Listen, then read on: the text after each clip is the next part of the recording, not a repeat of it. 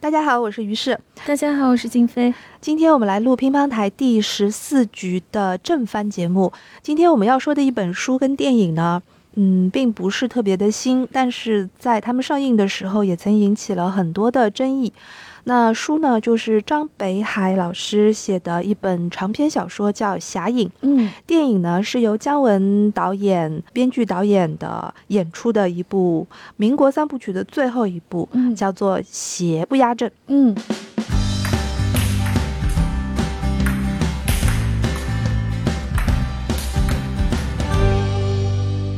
呃，《侠影》呢是一本很特别的书。嗯这位作者呢叫张北海，一九三六年虽然生于北京，但是他很小的时候就去了台北，也就是他的父辈的这一代人是一九四九年之后去的台北。然后呢，他就去了洛杉矶，还在联合国做过一些很常年的这个工作。后来呢，他退隐了纽约之后，就开始写书，写了一些关于纽约的随笔，然后还写了一本小说，就是我们今天要说的这个《侠影》。嗯说起来呢，就是《侠影》其实是这样的一位作家的唯一的一部长篇小说，嗯而且是写的他并没有经历过的年代，是他想象中的，以及他的父辈一直会跟他说的一个北平的往事。嗯这个作品在我们的当代文学的这个谱系当中，应该说是很少有的一个现象。当年这个书出来的时候呢，在文坛就是包括呃港台和大陆的文坛的一些大家，比如说像王安忆老师啦，还有像王德威啦，这些都给这本书很高的评价。那这本书是怎么样会变成电影的呢？也是一个很传奇的，就是挺挺有趣的一个故事。啊嗯张北海老师呢，他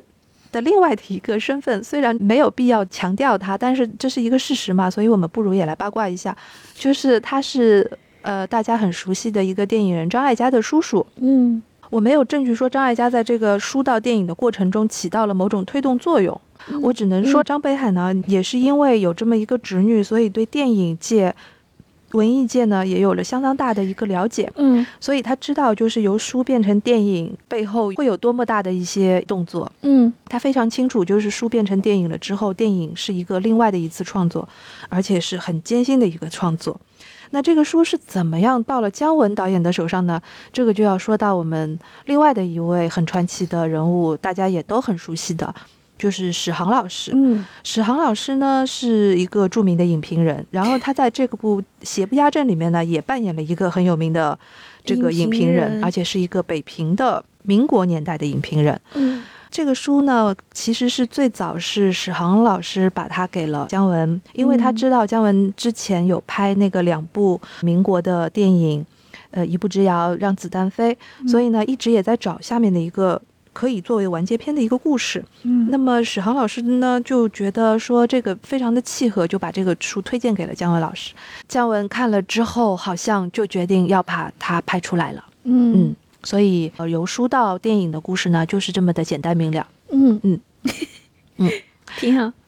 然后这个故事呢，呃，我建议大家呢，把书跟电影完全的分开来，当做两部作品。嗯就好了。虽然它是呃翻拍自这个小说，但是侠影的这个小说的情节和它的风格跟姜文老师的这个电影是完全完全的不同。嗯嗯，可以说姜文的电影是只借用了小说当中的主人公的形象。跟他的一些最主要的一些人物关系，这个标题《侠影》呢，其实是一个非常恰如其分的一个书名，因嗯为它其中的两个重点，一个是中国传统的，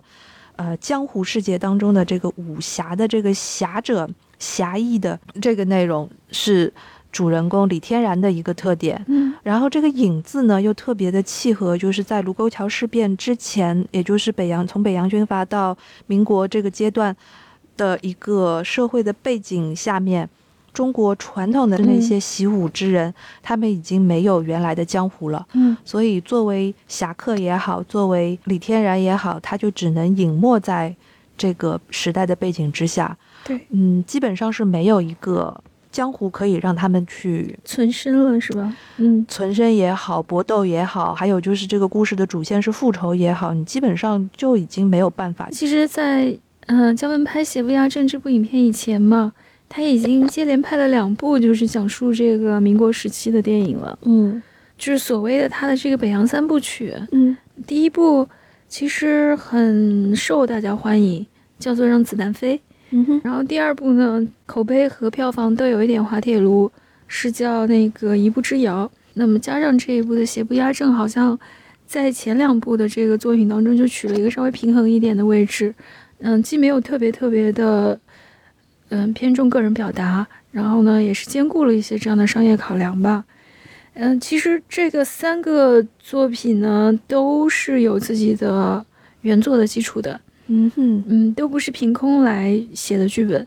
就是你说的这个，哪怕是从最早的《阳光灿烂的日子》开始就是吗？对，《阳光灿烂的日子》其是实我是们王都朔知道的是，嗯对对对对对，是王朔原来有一本小说叫《动物凶猛我们来一个个说好》，了。对对对阳光灿烂的日子》是改编自王朔的小说，对接着是《鬼子来了对，《鬼子来了》其实也是有原作的，他嗯是哼一位作家叫尤凤伟，他写了嗯一本哼小说叫《生存》，那么这个故事原来写的就是一个呃农民。在抗日战争期间，然后有一个日本人的俘虏要用俘虏去换粮食，大概是这样的一个比较正面的讲述抗日的这样的一个故事。》。嗯哼，但是姜维马纳就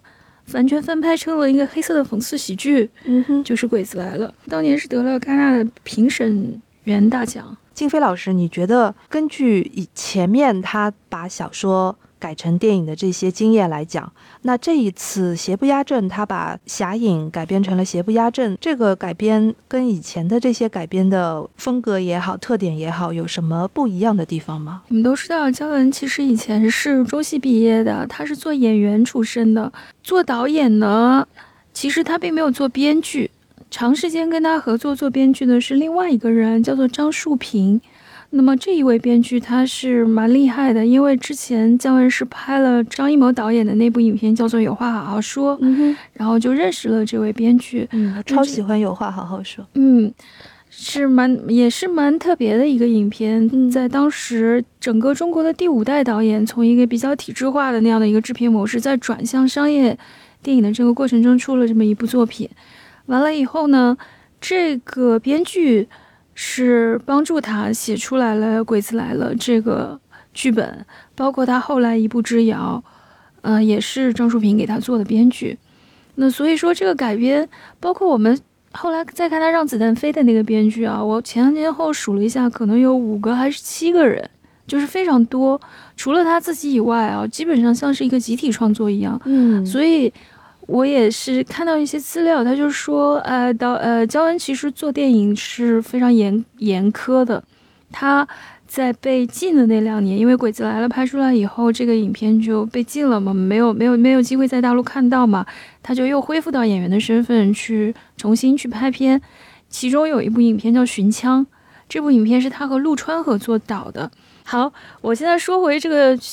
改编这个事情好了，好，嗯所以他是为了要贯彻自己的这个编剧意图的话，你可以看到说他是不惜大改特改，甚至说不惜把这个故事整个做一个面目全非的改造啊、嗯以期达到他自己心里当中、心目当中想要的那个电影效果的。嗯基本上不管什么样的故事原型啊，这个故事原本怎么样，可能只要有几个基本的人物和人物关系放在那儿啊，时代背景也放在那儿，就是除除了一些最最最最最基本，好像只是一个舞台在那儿，剩下的东西，它就就是姜文化的一个改编。嗯，，好，那我们就从《侠影》跟《邪不压正》，我们来讨论一下，就是这样巨大的改编有什么样的妙处。作为一个对比呢，我们先来说一下两个创作者在性格上面和一贯创作上面的不同。好了，嗯张北海他，因为我前面说了，他只写了这么一部长篇小说，所以呢，我们可供比较的文本就不多。嗯但是他这个人物本身很有意思。嗯张北海他出生的就是出生是在北京嘛，嗯，出生的时候，据说有一块欧米伽的怀 表，就是这是贾宝玉 吗？不不是从天上掉下来 的咸？鱼而生。不不不，它不是从天上掉下来的一个闲来的玉，而是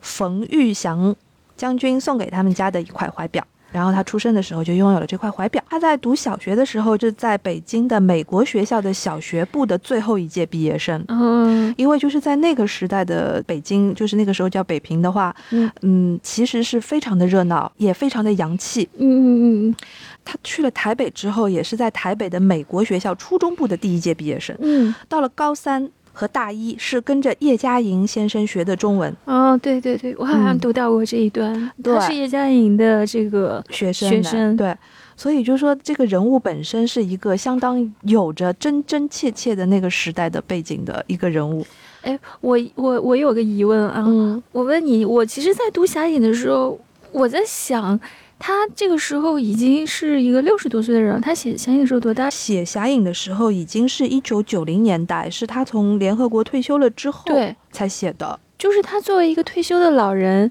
你看他写《侠影》的时候，他不是写了非常多的那种市井化的细节吗？对，嗯，什么吃的呀、方位呀、北京城哪儿、东南西北哪儿哪儿哪儿啊？其实他在北京没待多长时间。嗯他没待多长，而且这个是、嗯其实是他出生之前的事。对呀、但是他为了写这本书，搜集了将近几百本的资料。所而以且也是虚构的。呃，对，是虚构，但或者是呢，是是一个想象合理的创虚作的构，而且他有嗯很多的他的长辈、嗯，从小到大都在跟他讲那个年代的事情。呃，我就是很好奇，我就说一个人其实他这一生他没有几天在北京度过的，嗯但是他的这种就是有点像很又很熟悉，你会觉得说好像哎，这个故事不是应该是由一个非常熟悉那个时代的北京的人来写吗？我觉得这里面就嗯牵涉到了一个真实世界当中的真实感和文学世界当中的真实感。嗯文学的真实是可以通过间接经验来完成的，嗯通过间接经验和想象和资料来完成的。嗯你觉得张北海笔下的这个北平非常的真实，有一大部分的原因，除了那些资料之外，还有他对于那个年代的北平本身就有着一种兴趣是吗？不是兴趣，他有着一种发自内心的向往嗯，所以和他把这种向往感给对传递给了向读往者，，以及他的那个熟悉，也是因为耳濡目染的那种嗯熟悉，而不是说嗯自己亲身在那个每个胡同里面都走过的那种那种熟悉，它是一个想象的熟悉。嗯所以在这个小说当中，充满着一种文学的真实，嗯这种文学的真实和怀旧，是我们这一代人，嗯，就很难有的。就是我是说，对那个年代的北平啦，是很难有的。首先是参考了几百本的资料，嗯，这是其一；其二是他在这个，我认为他有这方面的方法论上面的一些经验，因为他当时在呃联合国做事的时候，他其实写了相当多的关于纽约的散文，嗯也是可以上溯到就是最早荷兰人进纽约的时候的那些往事。嗯他也是通过资料，通过呃，嗯。通过访谈，通所以他过建立了这样一套对方法论，对他有一套方法论。嗯我觉得这个跟这个是分不开的。嗯嗯，这不光光是一个小说家的想象，嗯，这个是他做事情的一套手法。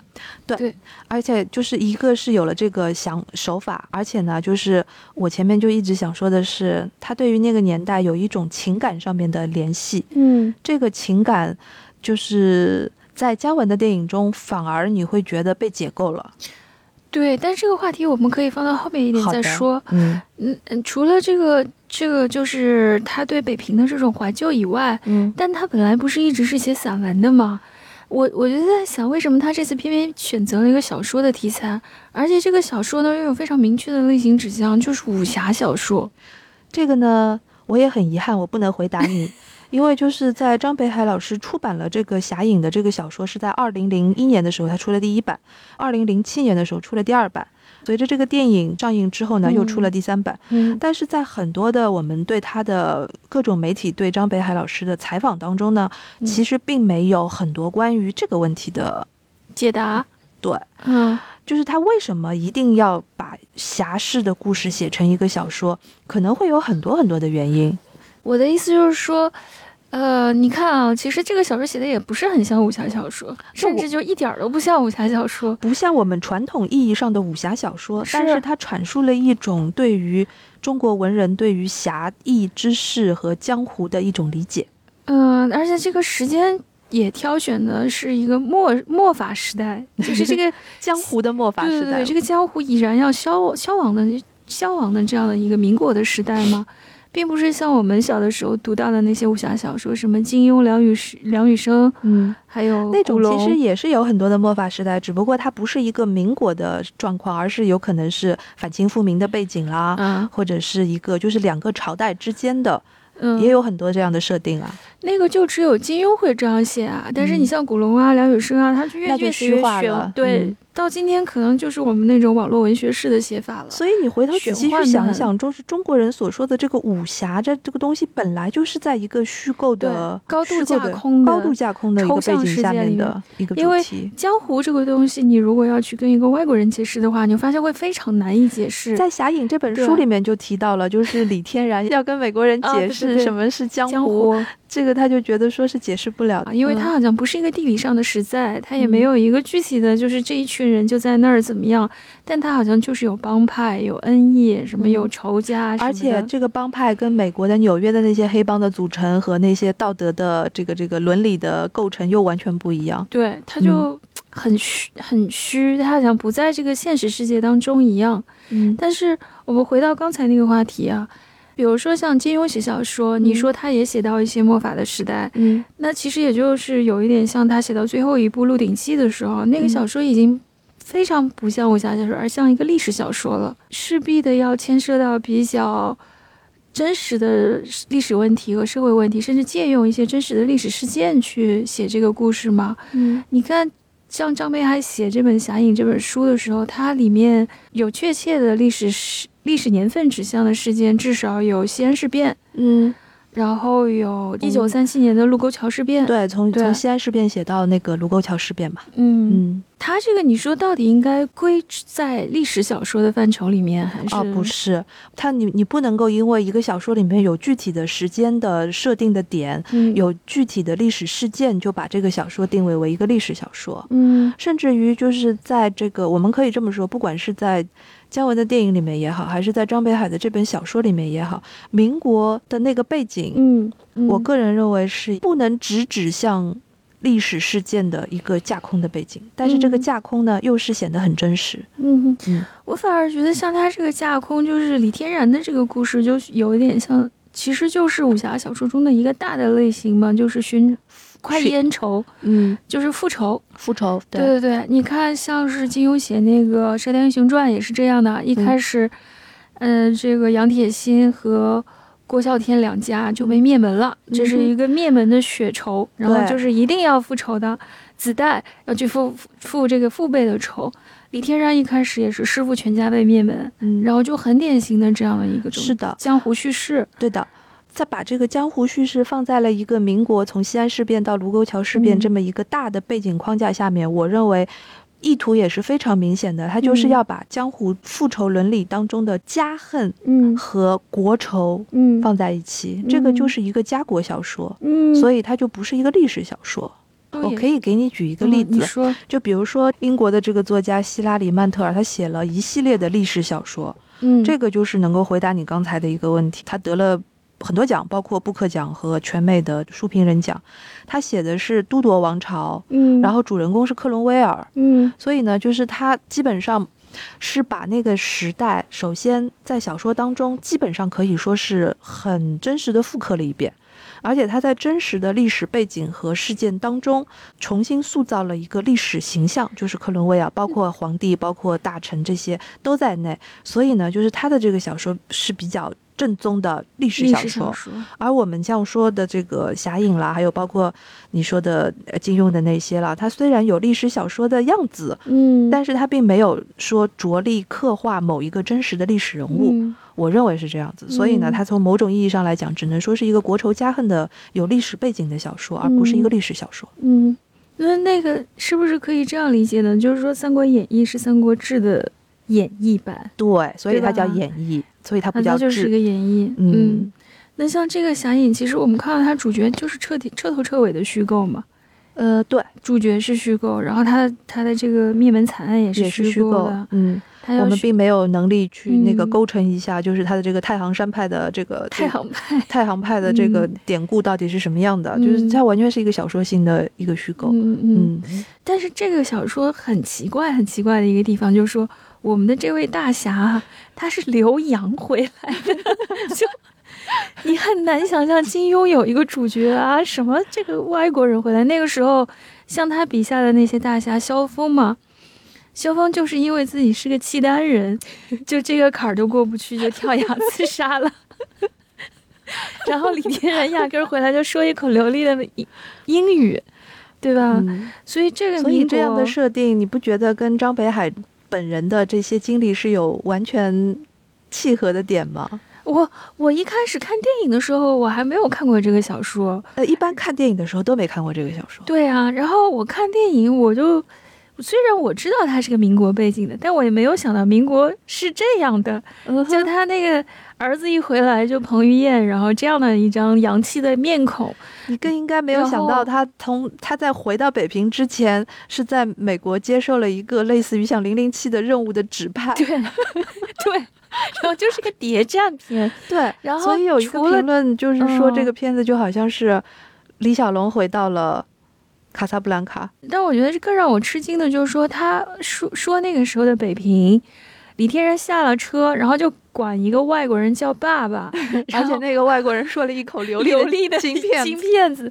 就这几个元素糅杂在一起，就搞乱了我的大脑，然后我就嗯顿时产生一就种、颠覆了一般的人对于民国的想象。是的。嗯，但事实上民国就是那样子的但。是也确实激起了我的一些兴趣，嗯哼就是我想说，哎，北京当时是这样的是鱼龙混杂的一个情况吗？就是是的，或者说三十年代、四十年代的上海啊，十里洋场的时上海就上海就候，更不用说了。我记得嗯前一阵子我看过一个修复版的老电影，里面的那些三十年代的一个裁缝铺的一个时装设计师，他们办了一场时装秀，是用流利的英语来跟所有的外国嗯就是人来解释我们做的这一款。呃，旗袍是怎么样跟西方的，比如说裘皮大衣结结合在一起的？他们用的是流利的英语哦。呃，所以你看《邪不压正》这个电影里面，李天然就跑到关巧红的那个裁缝铺子里面去，嗯哼，然后就说：“哇，你这个衣服料子好高级啊，就是很高级的西服的料子。”然后看到有一个龙袍在那边，他说：“皇帝不是被砍头了吗？怎么还有龙袍？”结果史航演的那个人就在身后说：“那个是给巴黎时装周的，对啊，就是跟你说的那个就很像吧一。样吗？”而且就是这个书在侠影的这个序言当中，哈佛大学的王王德威教授曾经写下一段评价嘛，他就说是一九三六年到一九三七年的北平。洋人是可以坐在四合院的天棚下面喝着 whisky，然后好莱坞的明星是可以像这个片子里面的那个名媛唐凤仪去买最便宜的珍珠，就是从白俄手里嗯弄过来的一些贵重的珠宝。嗯，他们的这个电影院里面可以再放着好莱坞刚刚对拍的西部片的首轮国际放映，全球同步生全意，球对吧啊同。步。那那种看起来胡同里面的旧派的宅子，它可能前面是在唱堂会，后面就是在办着一个西洋式的舞会。嗯，嗯，对这一段儿，其实，在小说中有非常详尽的描写。是，的，李天然去参加了一个什么卓卓家的一个宴会啊，对，他就就是这样一家的的一那个堂会。所以呢，就是张北海的这部书最最吸引我的地方，嗯或者说吸引大部分人的一个地方，不在于这个李天然是怎么付这个仇，对，他的武功有多么厉害。 虽然他每一次讲到他上房，他就是矮身一跃就上 了上了屋顶，没有别的更多的描绘。最吸引我们的呢，就是他在文字中试图去还原这种老北京的市井风物，嗯而且包括从地图到那个，就是我说的地图，就是他从哪儿走到哪儿。嗯它里面走的每一个胡同，你现在在今天的北京，你都可以照着走一遍。嗯 嗯嗯，去复刻当年的那种足迹，也是非常有意思的事情。像什么东郊胡同啦，我前两天刚从东郊东郊民巷对嗯东郊名巷回来，然后就觉得啊，原来我朋友住的那个地方以前是一个那么 多使馆 区使馆区，然后还有各种牌楼、各种胡同、各种四合院。李天然呢，回到了这个北平之后，他有大把的时间，因为要去寻找仇人，所以他大把的时间都在逛街，瞎逛就是，他就在闲逛，然后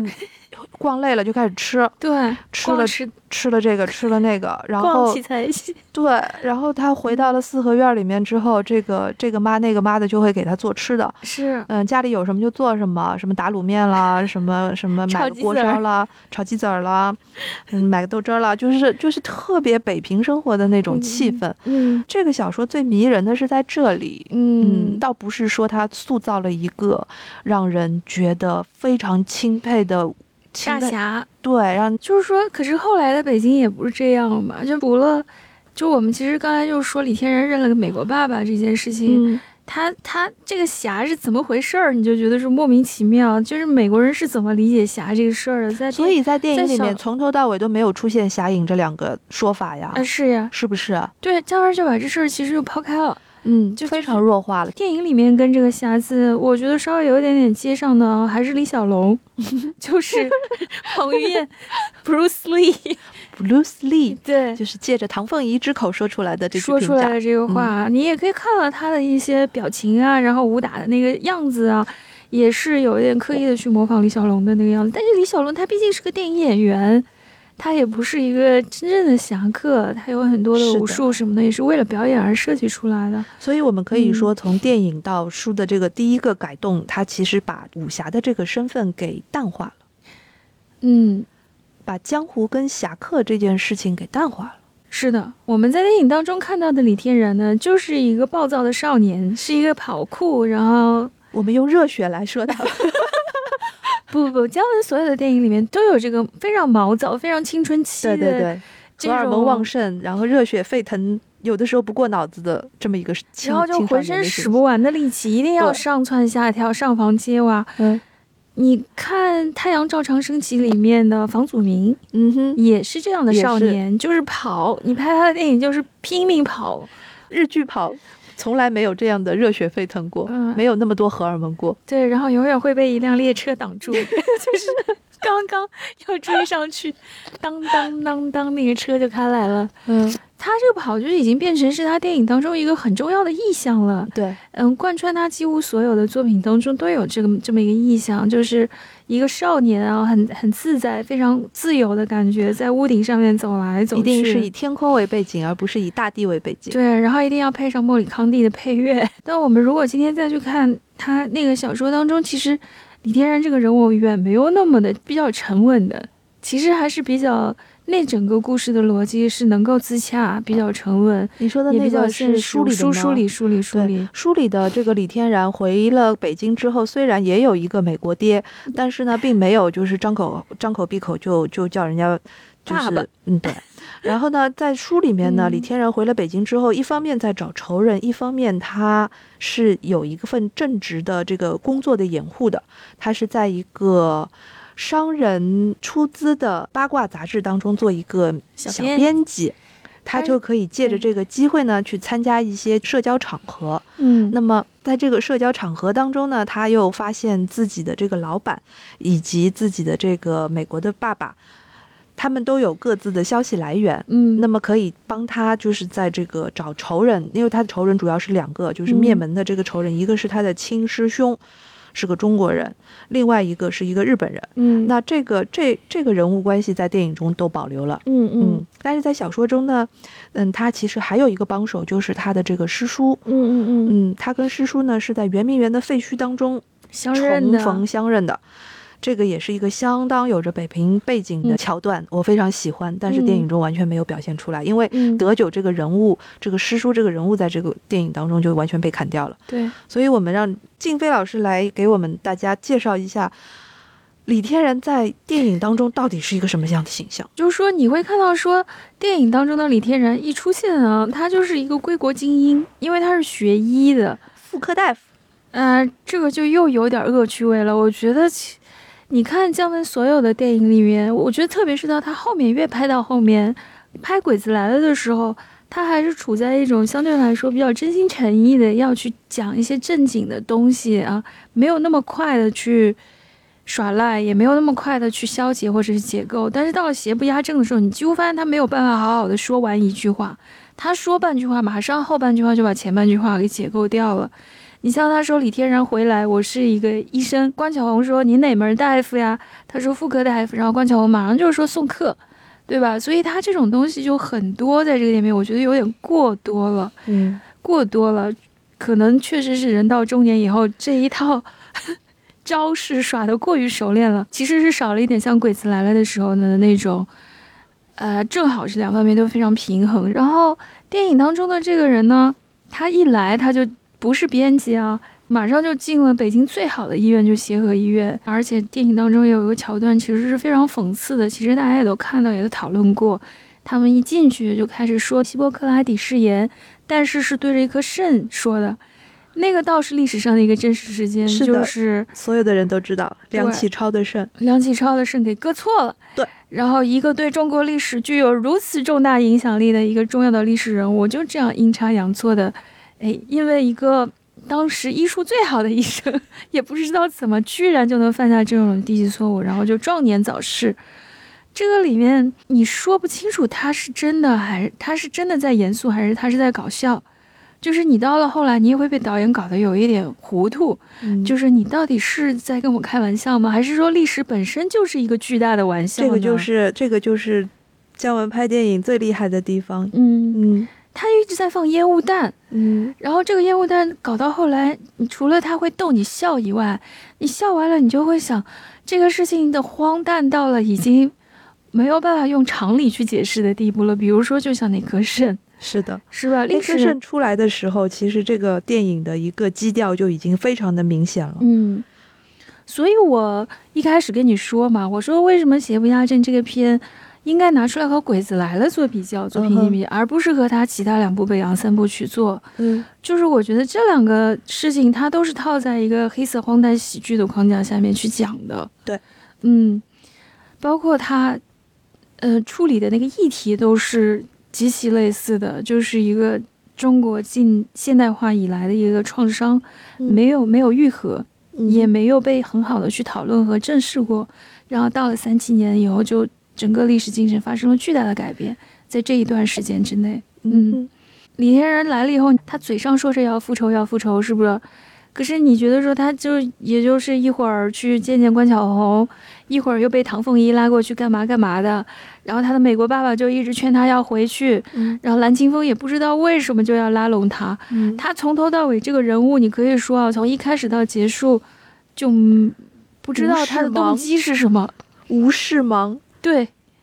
虽差然不多，虽然他也有一个动机，就是延续了这个书里的动机，就是我要给我的那个亲那个亲师傅一家报仇，但是你也看不出他很正经的在报仇，对在寻仇。是的，是的，就他是至少书里面，对吧？花了大半本书走了北京城，不就是为了找那个仇人吗？对啊，嗯，他好好歹歹的，虽然他就像一个游戏里面的 NPC 一样，带着我们去走地图，对不 对？电影里面你就觉得说他一会儿干干这个，一会儿干干那个，他没有没有动机，这个人物其实非常的空洞，相当空洞。嗯哼，嗯，我觉得书里面还有一个人物，就是呃蓝先生，蓝清风这个人物在书里面其实是比较单向的，他所谓的一个隐藏的身份，其实就是要抗日。书里面的蓝清风一定是一个隐藏在背后的一个类似于像地下的爱国人士，对他一定是有着党党就是党派的这个关系，但是有一个商人身份。我觉得如果说蓝清风这个人物的话，我很欣赏姜文对这个人物的改造。啊，嗯，因为姜文导演在这个电影里面把，如果大家看过那个海报的话，就会注意到他的英文名字这个 Hidden Man。嗯， Hidden Man 其实说的根本就不是李天然，而是说的嗯蓝清清风，，所以他等于是把小说当中一个幕后操守的隐匿的人物形象变成了主人公。嗯，嗯，哎，不过你觉得小说里面不管是明示还是暗示啊，有没有说蓝清风其实到底是哪里的人？只有一句我记得非常清楚，嗯，就是最后李天然接受了一个蓝清风的任务，嗯哼他就说我暗其杀实的是需任要务你去杀人的。对，那个时候德九还没有死，就是对他师叔没死，他回来就跟师叔商量。说这个事儿怎么办？嗯他说我们江湖上有江湖上的规矩，嗯我们就是不和官府的人合作的，官是官，民是民。然后呢，德九就沉默了，想了半天，他就说：“那我你接了这个任务，就等于我们还是给官府干活儿了，我是的们就变成了官府的打手或者是走狗。走狗没有那么严重啊，嗯，就是等于说你就是为官府所用了，这个其实是违背他们的江湖道义的。是的，所以从侧面也可以说明，就是说小说中的蓝清风其实就是一个官方的背景，而且小说中他还基本上是一个正面的人物。他家里有两个孩子，一个是女儿，然后一个是而且他的儿子还为国捐躯了。，对，还嗯是打日本人去了，当了嗯空军，很快就对炸死了。嗯女儿呢，就像所有的武侠小说里面一样，哎呀，然后这个李天然就是有是个女人就会爱上他，不管是寡妇还是少女，反正就都很爱他，大概是这样的一个设定。你那你说你比较欣赏姜文对这个人物的改造是哪哪个方面呢？因为蓝清风这个人物在小说里面呢，面目还是挺含糊的，嗯你看不出他的性格。嗯，然后呢，他大部分的时间也都是隐匿在背后，比如说他跟，呃，主人公李天然的很多的交往是通过电话，嗯，或者嗯说开一辆车到了一个什么地方，就是嗯有有一些不在人前的这样的一些举动。嗯大部分比如说你说的儿子、女儿，反而是在台前。嗯嗯，就是非常活跃的一些人物，你可以看得出来这个人物的他们家族的背景。嗯嗯，在电影里面，其实蓝清风出现的非常早，而且他是贯穿于整部戏的，对对，这个人物的比重被大大加强了，大大的加强，而且他的面目、他的性格都非常的符合姜文导演本人的审美的性格的特点，嗯，所以以就变成了一个让人难忘的形象。嗯而且呢，他还在电影当中给他加了很多的戏，嗯让他的这个背景和身份，就是他跟呃日本的军方也好，还有跟这个南京方面也好，嗯嗯，军方也好，商界也好，还有跟甚至美国方面的这个间谍机构也好，有着错综复杂的是这个关系。嗯这些戏其实全部都加到了蓝清风身上。嗯然后你仔细再想一想，就是在最后的在桥上，他们在那个车子里面的时候，蓝清风跟李天然有一场戏是在车里面说嗯我们一共见过几面，嗯嗯嗯一共才见了六面，啊我都觉得太多了。 这又是解构 嘛，对吧？你以为他这个人要情绪起来 了，然后就是太多了，嗯然后就是我我我有其点实过觉得分这个人物加的这些戏是电影《邪不压正》里面最好看的一部分。啊，真的吗？对，我我很喜欢嗯看电影里面的这个蓝清风的戏，而不是李天嗯然的戏。啊，是吧？对，还有因为就是电影改动的非常大嘛，像包括第一场戏，这个朱潜龙跟呃跟本蓝一清郎风在嗯看嗯那个朱元璋的那个画儿，儿那个画儿的那个那场 戏，超经典的，超经典的，我非常喜欢。就是这个嗯明显是导演为这个电影而加的，这个不是小说的趣味所在，对对对嗯对对。小时候我觉得基本上还是一个比较朴实的一个叙事，然后在非比常朴实的叙事，电影就是啊恣意汪洋，然后这 个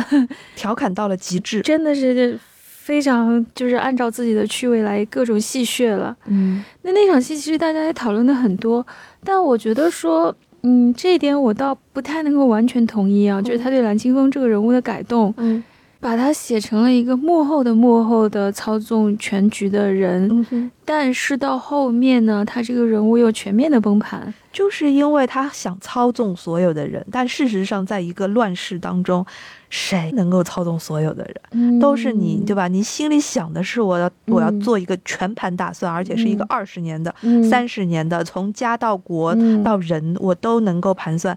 但是你再怎么聪明，也敌不过这个时事的变啊化。机关算尽太聪明的感觉是吗？，有，嗯，你这是这个样去细解我读是这的样去解读，而且嗯我就觉得说，这个人物本身所带有的那种荒诞和无奈，就是这个戏的基调。嗯，可以这样说，嗯，因为剧情到了后面，就是这个报复朱潜龙这事儿，其实已经嗯我觉得没人在乎了，就是你爱爱咋咋地吧。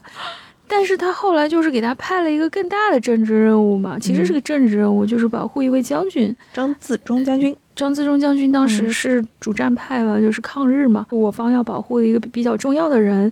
那么李天然接了这个任务，然后把这个任务完成。你看电影当中处理的就是蓝清风，就是当时牙已经全被拔了，嗯，就是非常的狼狈，也非常的惊慌。他不像是说前半程一个胸有成竹的人，一个万事算计的人，然后到好在好几方势力当中游刃有余的人，到最后就非常狼狈。我不知道这个是他想要故意去调侃的这件事情吗？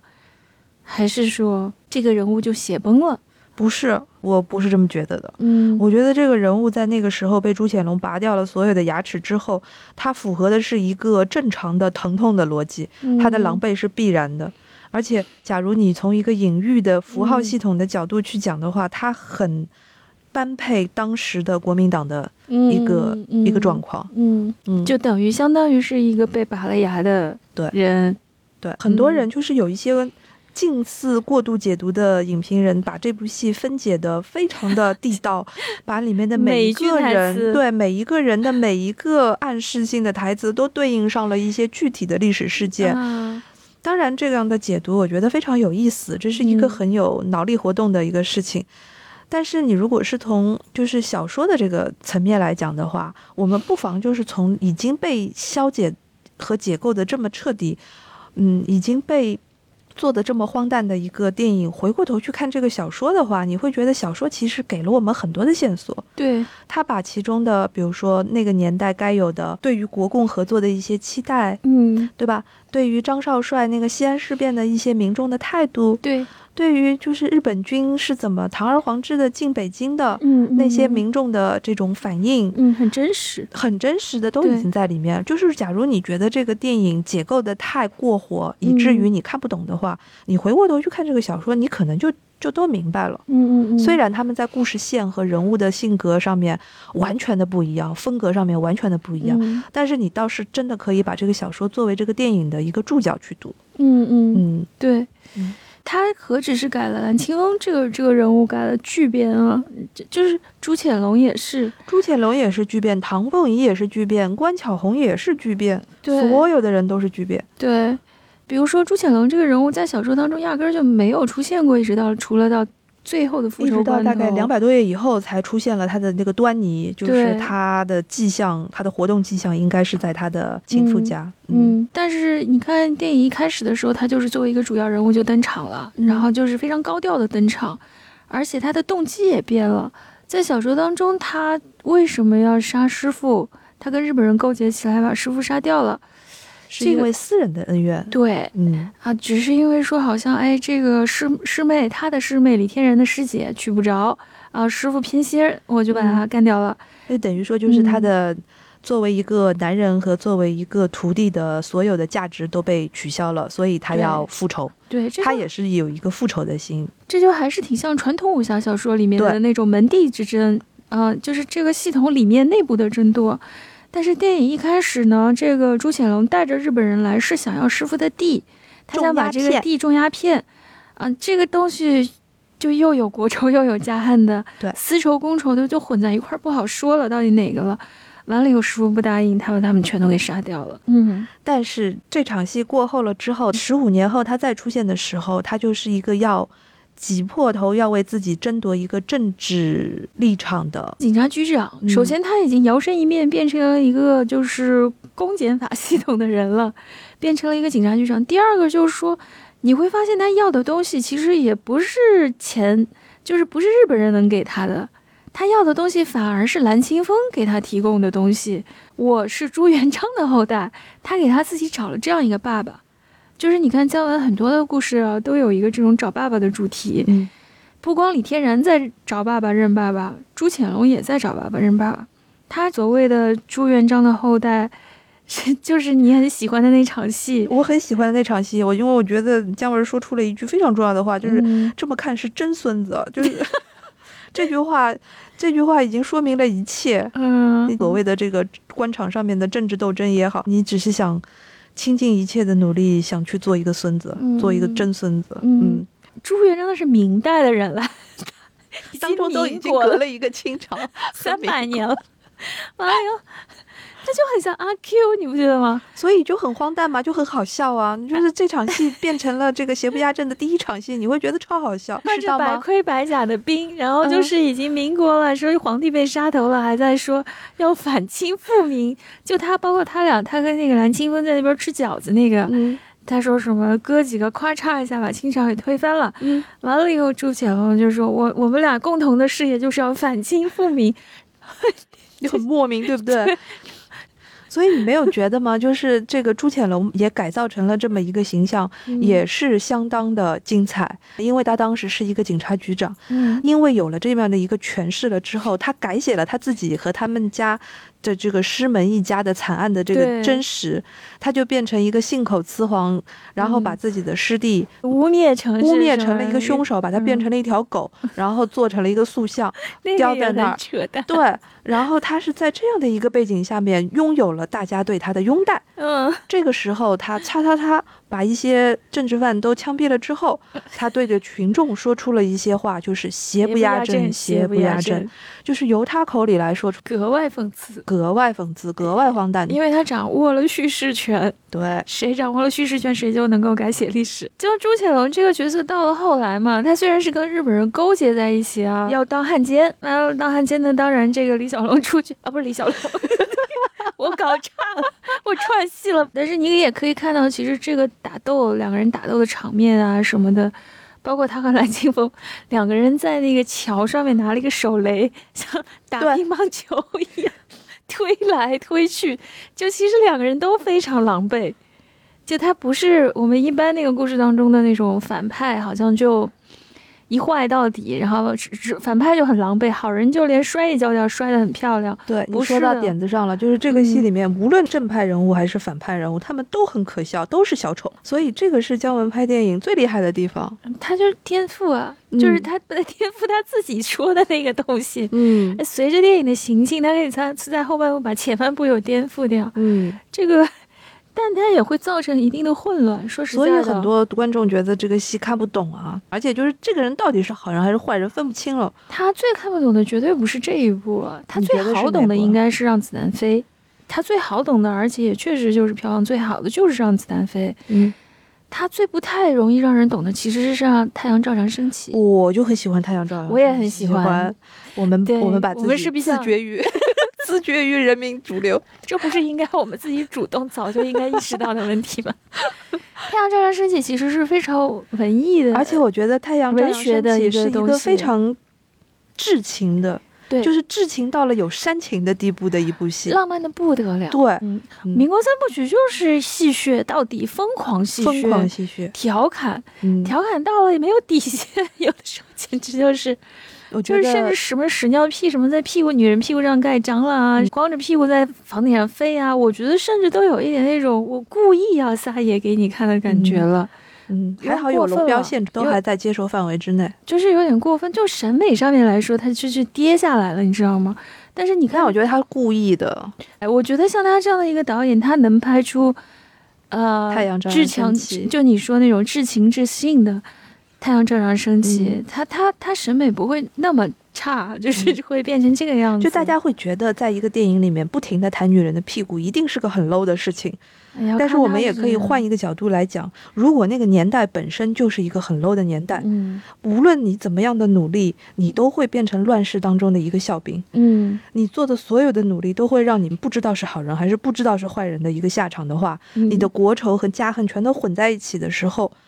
所有的人不都是这么可笑吗？嗯，就是特别是李天然的那个家恨，就是嗯包括哼连书里面都有一点隐书里约面这是样非常意明思啊显的，就是侠影为什么会到后来变成影，它不仅仅是说这么一个大侠客，嗯一个掌门人，他大嗯隐隐于市，嗯躲在这个胡同里面，嗯而是说在那个国仇家恨的年代，在那个政治。权力斗争非常激烈、瞬息万变的这个时候，所有的家恨都都都没那么重要了，没有变成像在江湖世界当中，它代表着你这个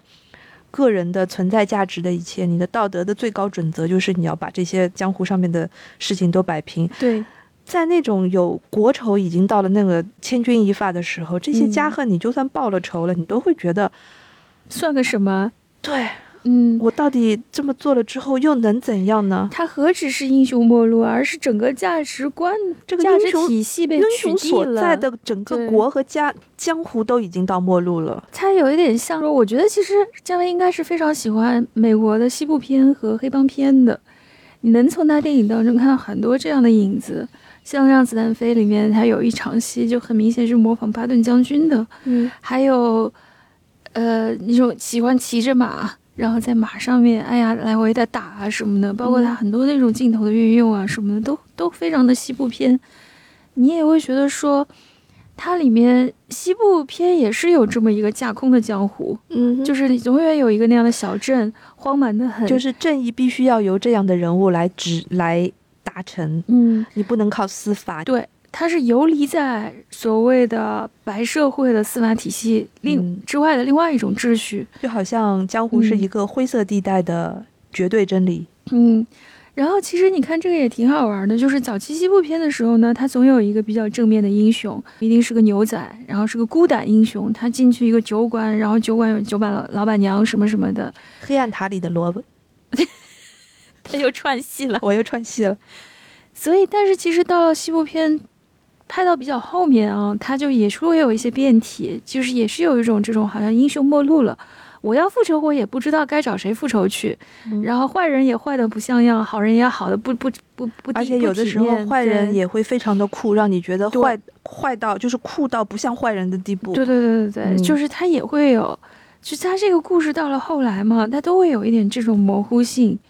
像中国的这个江湖，其实如果一定要跟西方的什什么东西做类比的话，我觉得是有一点像那种什么《原野奇侠》呀这样的东西。对，我想起来了，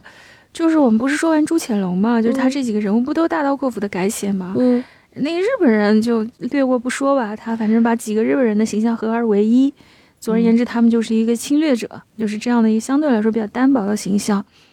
那么另外一个做很大改动的角色就是巧红嘛，嗯哼，巧红，呃，书里面就是一个温温弱弱的小寡妇，柔中带刚的小寡妇有着好手艺，就是做裁缝，等于说是一个自力更生的小寡妇，但就是她没啥背景，啥都没有。里面的关巧红的口头禅就是：“我以为我的命已经算苦的了。哦，对对对。 不过说实在啊，这个真没法拍电影。你放在二零一八年，你拍一个这样的角色，没有人要看的。嗯对吧？那电视剧也不会这样写了，所以他基本上在电影里面把这个角色就就改得很出彩， 改成了一个传奇人物。女侠。嗯哼，其实她比李天然更像更一个像女侠侠，对，当他和他的手下把他的嗯脸都涂黑的时候，嗯，把坏人都蹭蹭蹭蹭蹭嗯一个一个都帮他搞定的时候，你就会嗯觉得啊，李天然，你你怎么没有这种本事？是的，而且她在不停的就是说鼓励，不是鼓励啊，就督促李天然快点去复仇。嗯哼，那个、那个、那那那场戏，大家可能也就觉得说，你这不是一个王子复仇记嘛？你就一直在延宕啊，嗯就哼，是说每天都跑到这个人面前，跑到那个人面前，然后说我我父王死的怎么惨，我一定要报仇。你只去报啊，你不啊，你就一直在延宕。所以关晓红基本上就一直在说，复仇是很简单的，一个人一把枪就可以了，怎么怎么样。这个角色应该是书里面是说了这个故事的，但是没有放在巧红身上，就是石剑鞘的故事。嗯哼，是蓝青峰讲给李天然的。对，说你现在要去报仇，那我给你讲个故事。然后他就把施剑鞘的故事讲给李天然听了，说了施剑鞘之所以得到大赦，还是因为他是什么什么人，他有什么什么样的背景。你如果去干了这个事儿，你是没有办法全身而退的。其实他是想要说这个事儿，但是是李天然就没有听嘛。啊，那么电影里边，我觉得他基本上就是把施剑桥放在了关巧红身上，让她去承担这样的一个角色，就她有点像一个理想女性，她是比李天然更高级一点的，就是引导着她往一个方向去的那样的一个角色嘛。所以有很多的解读方式，就是认为电影当中的关巧红暗示了革命的新力量和主流力量我倒没这么一想，个隐喻性的人物。你不能因为她名字里面有个红，你就说她我只是在转述别人的影评人的意见，嗯嗯我觉得我们可以来讨论一下的，就是嗯这样过度解读，真的很过度吗？我我觉得是这样，就是说，为什么有一些电影就会被大家过度解读，嗯哼甚至说这是一个激起好问题。为什么会被会激起大家这种解读的对欲望？对这是双方震荡产生的。首先，它的生产方式啊，就是说，比如说，它的它有一些台词说一半留一半，模棱两可，似是而非。他不希望大家去解读吗？我觉得是有这个意图的。而且作品呢，其实基本上它是完成了一半，剩下的一半留给你们去解读，过不过度那是另外一码事。对，嗯，有一些作品你想过度解读也没得解读。因为他都已经说尽了，嗯或者他就是很明确的告诉你他的指向是什么样子了。嗯，所以你的意思是，是因为这个电影拍的相当的有解读的空间，故意含糊，才有了这些过度解读的可能性和乐趣。对，甚至不仅仅是这一部作品吧，就现在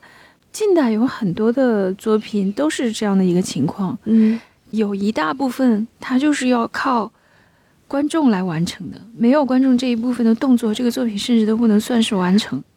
但是这里又是有一个嗯悖论，就是假如创作者是怀着这样的一个期待的，嗯，结果大部分的读者、都是误读，对不对？大部分的嗯观众都是误读，或者甚至根本没有读懂。嗯，其实那创作者，你不觉得在创作的时候就期待着有人能够完全的读懂你，这本身就是一种对妄自己的想误读，啊？ 对呀、对自己创作的误 读，对，这这就是人和人本质上面是不可能互相理解的呀。你这作为一个创作者，你被误读，这才是常态呀。而且当这个作品脱离了你的手游，它被怎么解读，基本上就不是你的控制了。我们早就从这个智库里面解脱出来了，你不是这个作者的唯一解读者，原作者并不代表说你拥有这个作品百分之一百的解释权的，这个权利早就被移交出去了呀，对吧？从这个角度嗯来讲的话，回头去想一想，嗯我倒是觉得《侠影》这本书的可阐释的空间其实挺小的，嗯，是的，因为它在它的叙述的方式也好，还有它的创作意图也好，你都可以感受得出来，作者基本上把他想说的话都已经明明白白的告诉你了。是的，是的。嗯，这本书一点儿也不深，很好读，就是易读从文本上面来讲，读起来也很愉悦，而且很很令人惊喜，因为就是当代已经没有这样的一个写作的。节奏和方式嗯和这样的一个利、利益了。从这个角度讲，你回过头去看电影，又会觉得电影改编的非常的奇妙。电影的文本要比它厚实很多，就是整个对这世个界就扩展了。整个空间嗯扩展了很多，而且它的这个视觉的这个电影语言的运用也非常的有个人的风格化。是的，第一刷了之后，印象最深的就是这位青年在这个屋顶上面的跑酷，实在戏份太多了。嗯，嗯有徒有有徒手徒脚的，对吧？有光嗯屁股的，有骑自行车的，嗯嗯有一浪接一浪的。总结的也太太完全了。然后当时印象特别的深刻，我还去做了一个功课，我发现啊，嗯原来他们摄制组是在北京的东郊，好像嗯造了一个这样的城， 嗯，就是为了拍这个这个屋顶的这个是戏。嗯，但确实视觉效果很棒啊，对吧？嗯就是很漂亮。电影嘛，我觉得首先，我当时为什么咱俩会想到说这个电影啊？我其实就是想说，姜文他拍了这么多年电影，我我我很佩服他一点，就是他确实是个懂电影的人，他知道怎么制造奇观。对，他知道什么样的运动能让你感受好，就是一种生理性的感就受。是他的扑电影面当而中来有的这个影运像，动感，这个运动感带动出了一个空间感。就不用思考的快乐，就是纯粹的你。 你不觉得李天然在这儿飞来飞去啊？那他不管怎么样吧，就你不管怎么解读，你哪怕什么关系都没看懂嗯对，你光看这个你就觉得很乐乎了。对对对对，你就是感官上的就是快乐，就是他这个电影奇观本身就是我们看电影的很重要的原因之一呀、他知道怎么去制造这个东西，这个东西呢，我觉得是身体性的，嗯，是直觉的、身体性的东西，你不要去思考，是而且感官而感且它官的性的，而且它剪辑都非常快，对吧？对的，它的它节奏几感乎非从常来好不用什么慢镜头、长镜头调度，它不用的，它就是非常凌厉的来回剪切，大量的信息量丰富的对白、嗯密接嗯，这种东西。说实在的啊，这一类的电影其实是娱乐性非常高的。是的，国外这样嗯拍电影的导演，基本上都是一些非常成功的商业导演，像盖里奇啊，像昆汀啊，像他们这种都是电影天赋极高的人。我个人嗯认为就是嗯，在他的电影当中，对于一个场景的设计很赞。嗯嗯，就是嗯你前面讲到的，不管是节奏也好，剪切也好，我觉得对于场景的设计，嗯，很花很花了一番心思，非常精确的，嗯非常。比如说，就是在《邪不压正》里面，它有一个场景是书中完全没有的，嗯就是那个大钟楼里面的。嗯嗯大钟楼里面的那一部分的戏是纯粹电影当中才有的，嗯它又很符合整个这个电影的气质，嗯嗯，又符合你刚才说的那个嗯给大家的一种奇观式的想嗯象，嗯，因为从来也没有人活在这个钟楼里面的那对种，从来没有中国卡电影当卡中西没有莫对，从来没有钟楼怪人的形象。 然后钟楼又是一个制高点，对，这个制高点你可以看清楚的看得到很远的地方，嗯包括他烧的那个楼啊啦什么的。嗯我比较赞同有一些影评人说的，就是他这个电影其实基本上是分了两个世界，一个是在半空中的世界，一个是在地面上的世界。嗯地面上的世界就是有着国仇家恨的，有各种政治力量。嗯嗯，然后在半空的世界，嗯基本上就是李天然自己的世界，嗯是很符合他和巧红的事，他和巧红的嗯世界、这两个空间的设置，在这个电影当中运用的非常的淋漓尽致。很棒啊！嗯、太阳照常升起里面其实是有一条河，你记得吧？那风妈然后撑了那个竹筏，顺太水阳嗯而飘。它对这种意象其实都是非常文学化而的且意象，而且那条河闪闪发光，很美，对吧？啊嗯，那个周韵就也是站在屋顶上面，对然后她在念诗啊，我觉得那个场景真是浪漫的不得了，太阳照样升起是是我真的嗯在电影院里面看哭的。很棒，嗯超级好，文学性也很高啊。《太阳照常升起》这部影片呢，其实也是有一个原著的，这个原著是作家叶迷的短篇小说，叫《天鹅绒》。姜文老师是一个有这么他强几乎烈文学性的导演，他有文学性，但是他拍电影的时候又完全的没有文学性的智库。他对啊，他所以我就拍电影说的他时是个候电是影天才。你看，我们其实说了这么多期小说和电影，对吧？原作和电影，几乎每一次都是小说的文本厚，然后电影的文本薄，嗯然后小说的内容多，电影的内容少，哎，要这次不精简。一样。这次彻底不一样，这次反过来了。虽然小说写的也很好，但是小说可以阐述的空间很薄，很薄。嗯，但是翻拍成了电影之后，形成了一个特别有风格化、阐释空间又格外的丰厚的一个电影作品。你嗯看，这是唯一的一个例外哦。哦，特姜文别老师哦好厉害哦！ 那我们现在进入了推荐环节。 嗯嗯，今天我要给大家推荐一本书呢，当然是由这个《邪不压正》这个电影让我产生出的一个联想，也是和北平时代呃有关的一个书，但是肯定你们想不到我会推荐这个书。得意什 么？我要给大家推荐的呢是庄士敦的一本书，叫《暮色紫禁城》。它嗯的副标题是“杨帝师眼中的溥仪与近代中国嗯”，因为就是在这个《邪不压正》当中，有著名影评人史航老师去客串的一个影评人嘛，当时他有提到，就是说那个溥仪的老师那个庄士敦，对吧？嗯然后呢，当时我就想到了要给大家推荐庄士敦本人写的这个书。嗯嗯，据说呢，就是为了拍这个电影，史航老师好像还专门去买了庄士敦的一本善本的嗯文物的书，花了很多钱。但是可惜我们在电影中并没有看到有这样的近景。《暮色紫禁城》这本书呢，最早是出版于一九三四年的，因为庄士敦呢是溥仪的老师嘛，然后他在书上还写了一个题词，叫做“谨以此书献给溥仪皇帝陛下”，它等于是一个怀旧的文集，主要是以他跟溥仪的这个皇帝的主要的交往为线索，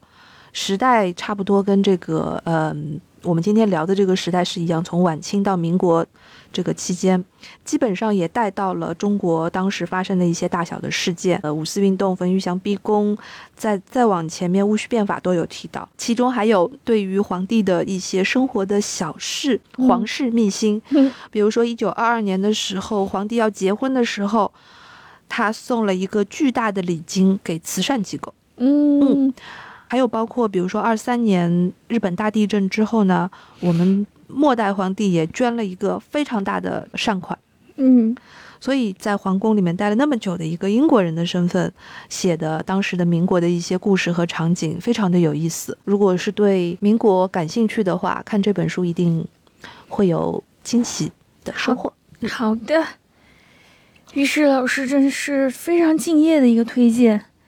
是不是现在该我推荐电影了？不然嘞， 我有点惭愧，因为我就真的是顺藤摸瓜，一个藤上两个瓜，就就 这样推荐了。今天既然就讲到姜文的作品，我我有一种预感啊，我总感觉我们以后可能还会再聊到他。是的，所以我说嗯你今天别一口气把姜文的都给说了。我还好多没说呢。我真的特别想跟大家推荐的一部影片呢，是他的第二部长篇作品，一个曾经得过戛纳电影节评审员大奖的影黑白电影，叫做《鬼子来了》。 好，好，嗯其实你看姜文的创作谱系，基本上就是由这两种，一种呢是他自己内心的这种少年情怀嗯吧，你可以说从那第一部处女作就是《阳光灿烂的日子》，这样的一个谱系。另另外一个呢，就是其实他个人比较严肃的一些对历史的思考。像《鬼子来了》就是一个非常典型的，它当中有一句非常有名的台词啊，不是那个大哥大嫂过年好，不是的，也不是刨坑埋了，呃，也也不是，其实就是说，在这个影片一开始的时候，当这个农民马大三他被用一个枪匣子指着脑袋的时候，他说你是谁？然后拿着枪的那个人就说我呀，然后他就说那我是谁呀？这里面其实是有一个非常有意思的代词的转换啊，就是说。你当然觉得这个是很幽默，好像是个喜剧的台词，但他其实在讲一个我觉得是非常严肃的问题，近乎一个哲学追问，近乎一个哲学追问和一个非常严严肃的，就是说历史的主体性的问题。嗯，我们的主体性到底在哪里？从近代以来，然后从这个鸦片战争之后，你的这个国足的这个主体